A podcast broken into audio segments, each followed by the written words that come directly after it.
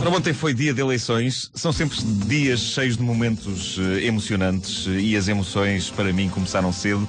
Assim que eu me levantei, abri a televisão. eh, abri a televisão no sentido literal. Não me pus lá com... Não me admirava, não me admirava, não me admirava. Não, não faço isso. Uh, depois não sei montar e sobram sempre peças. Uh, mas vi as habituais reportagens sobre os candidatos a votarem. Uh, uma vez mais, Mário Soares cometeu uma gafe.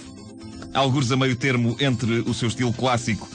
Eu sou o Mário Soares e posso dizer tudo, e o estilo mais recente, eu tenho 80 e tal anos e por isso é normal mandar umas ao lado derivada à idade. Uh, seja como for, qualquer uma das duas é um bocado inquietante, uh, tendo em conta que ele pode vir a ser o próximo Presidente da República, mas enfim, Mário Soares lá falou à porta das urnas, outra vez, lá fez comentários elogiosos ao PS quando ainda havia imensas horas de votação pela frente. Nada de novo aqui.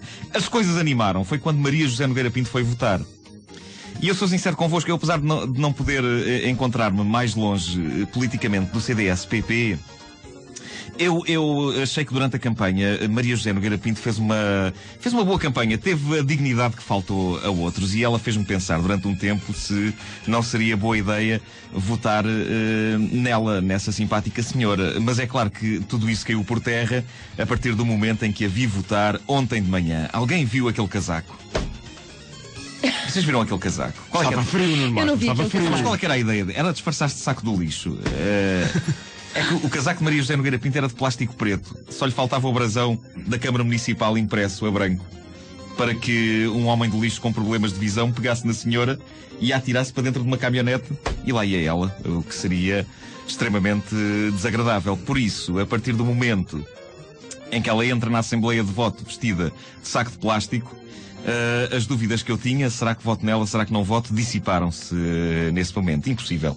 Impossível votar nela a partir desse momento. É incrível como um casaco pode decidir tudo. Mas era candidata, mais do que vestir a camisola pela Câmara de Lisboa, pelos vistos, vestia o fato de trabalho. Eu acho que isso Exato. traz alguma dignidade também, digo eu. Eu acho que sim. Eu Talvez gostava, não. gostava, de ter visto, não. gostava ter visto o making-off daquele casaco. Bom, ahm, depois seguiram-se frases maravilhosas ditas por vários candidatos e políticos à saída das urnas. É sempre à saída das urnas que os nossos políticos conseguem bater verdadeiros recordes de tontice.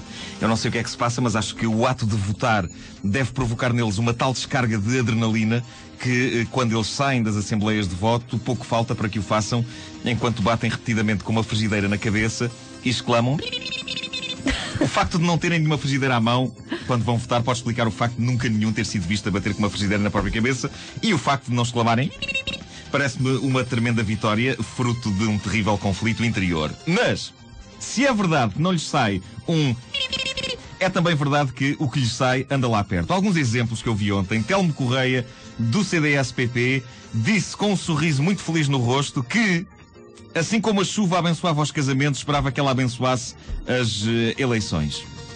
Enfim, isto é o tipo de frase que justifica a existência daquela figura clássica dos Monty Python, que é o tipo de armadura com a galinha morta na mão. Eu acho que esta comparação entre casamentos e eleições, enquanto coisas abençoáveis com a chuva, parece-me merecedora de uma galinhada com toda a força na pinha. Gostava de ver aparecer um tipo com uma armadura e chegar lá até um correio e. Paz!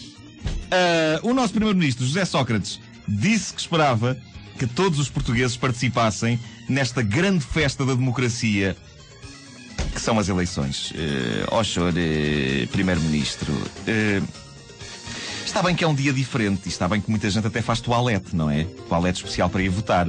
E está bem que se deve ir votar. Mas lá está, é um dever, é como comer sopa de espinafres. Eh, Deve-se comer sopa de espinafres. A sopa de espinafres faz bem. Mas comer sopa de espinafres não é uma festa, pelo contrário, pode ser um suplício. É um bocado como ir votar. Devemos ir votar, é importante que vamos votar, mas calma.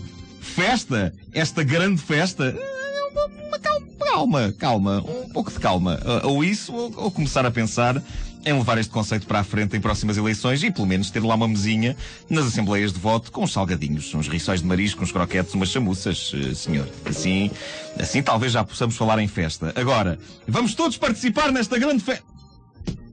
Se aquilo que aconteceu ontem foi uma festa, o PS claramente não conseguiu ir para a cama com ninguém. Eu também não facto. e hoje tudo o que lhe resta é uma ressaca do caraças. Eh, vejam nas caras deles. Eh, não sei, como festa, não me pareceu grande espingarda. Mas pensem nisso dos rissóis e dos croquetes. E um espumantezinho já agora. Ou pode ser um champomi. Pronto. Um champomi, aquele sem álcool, para as pessoas poderem acertar com a cruz dentro do quadrado.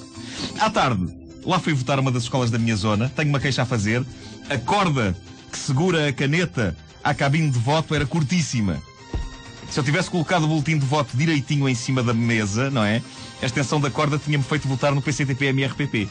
Era até um dia. Eu suponho que isto seja uma estratégia do partido de Garcia Pereira. Durante a noite eles andaram a cortar o tamanho dos cordéis, na esperança de que muita gente, sem paciência para orientar os boletins, votasse no PCTP-MRPP só naquela de epá, estou farto disto, vou votar onde o cordel chegar e pronto, pronto.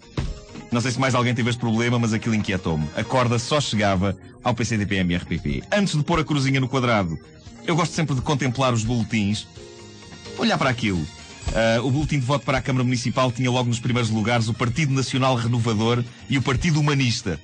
Eu acho bonito da parte de quem faz os boletins pôr nos primeiros lugares estes dois partidos. É um docinho, não é? É um docinho para eles. Assim eles podem sempre dizer: Ah, nas eleições ficámos nos lugares cimeiros. É certo que é só no boletim.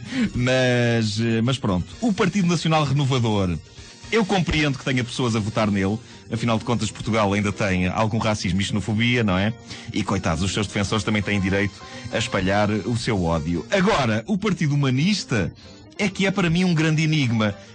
Alguém sabe quem é que está por trás daquilo? Onde é que fica a sede do Partido Humanista? Uh, eu fico sempre preocupado com, com estes pequenos partidos, porque as televisões só mandam repórteres para os partidos grandes. Eu já falei disso aqui.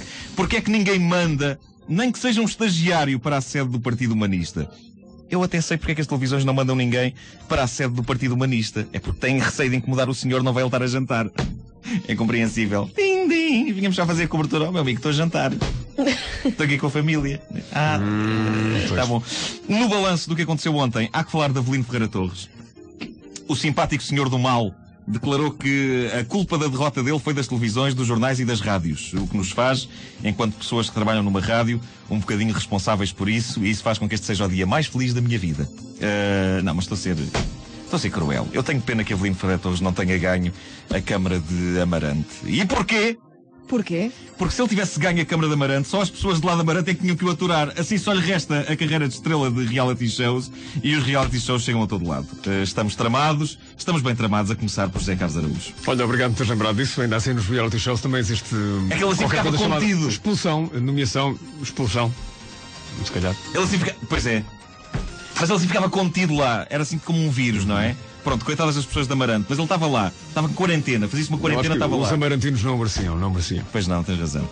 É, agora, digamos que uma espécie de gripe das aves, não é? Porque sim, aquilo. Sim. Uh, pronto. Ele vai, vai se dedicar ao marketing na vez. Daqui a uma hora eu vou analisar o hino de Avelino uhum. Ferreira Torres e vou provar que foi por causa do hino que ele perdeu.